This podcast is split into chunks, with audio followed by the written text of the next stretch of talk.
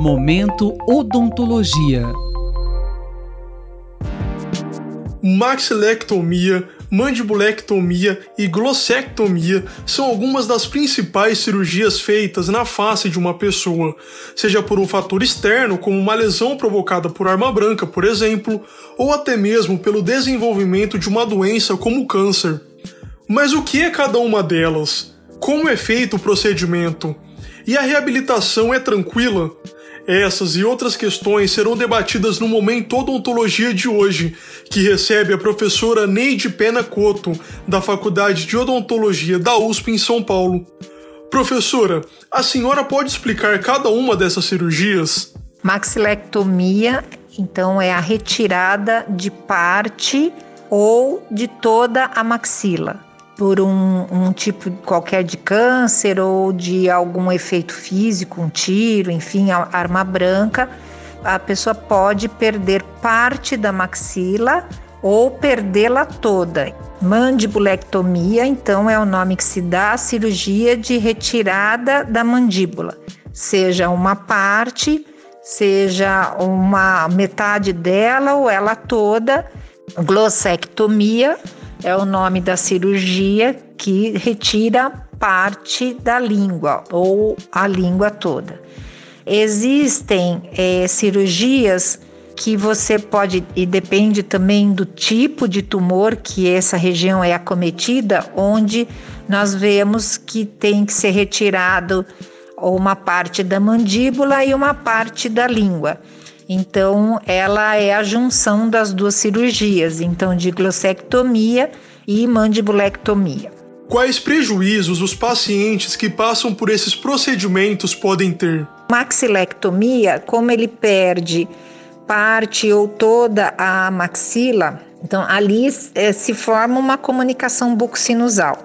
Então, todo alimento que ele ingerir pode chegar às vias aéreas respiratórias.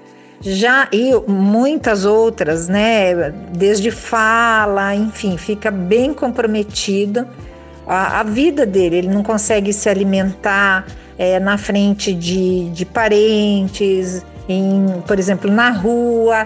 Então ele tem muito, ele tem a vida dele muito prejudicada, fora a parte de mastigação e de toda a função né, oral prejuízo do paciente que sofre uma mandibulectomia ou uma glossectomia, ou os dois, tudo depende, né? O, o prejuízo sempre depende do quanto é acometido.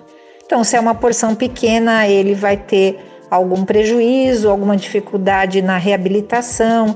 Se ele perde parte da língua ou a língua toda, ele não vai conseguir fazer toda a mastigação, envolver bolo alimentar, ele não vai conseguir falar, né? Então, todo prejuízo vai depender muito da extensão da perda. Tem como fazer a reabilitação em todas essas situações? Nós temos como reabilitar todas essas situações. Então, para uma maxilectomia, seja ela parcial ou total, nós podemos confeccionar próteses reabilitadoras para essas grandes perdas de maxila. Para mandíbula também nós podemos fazer, e como eu já disse, tudo depende do quanto é comprometido, da qual é a porção comprometida, mas nós conseguimos reabilitar. Às vezes, até numa ação conjunta, no momento da cirurgia, consegue se instalar próteses internas, então que vai melhorar muito mais a qualidade de vida desse paciente. Mesmo na glossectomia, é, nós conseguimos fazer, sei lá, próteses rebaixadoras de palato.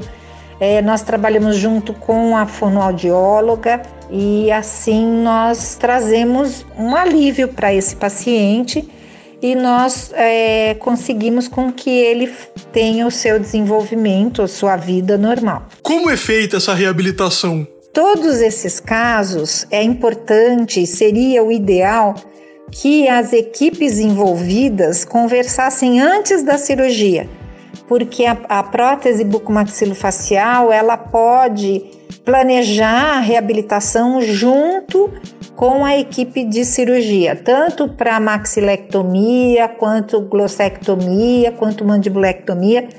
Então, seria o ideal que nós já trabalhássemos antes da cirurgia, mas nós podemos reabilitar a qualquer momento. Também nós temos um senão, que é o paciente que vai para tratamento radioterápico.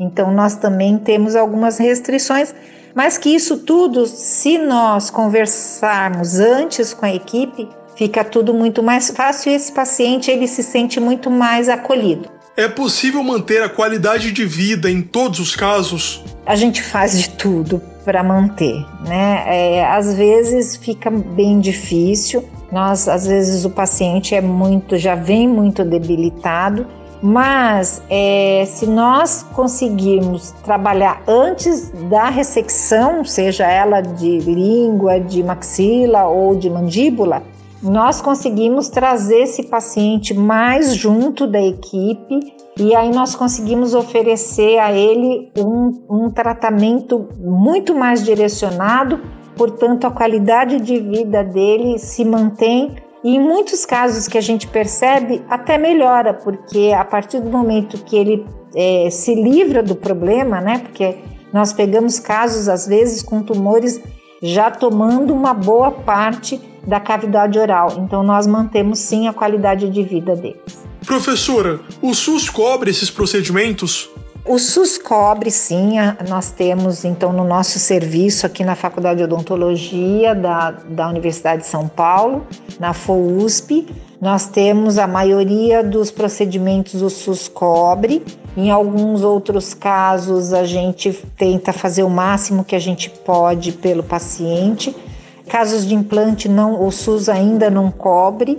Né? A gente tem até a esperança que um dia isso aconteça mas a maioria deles, assim, até é, é, resoluções mais simples, nós temos cobertura parcial, pelo menos do SUS.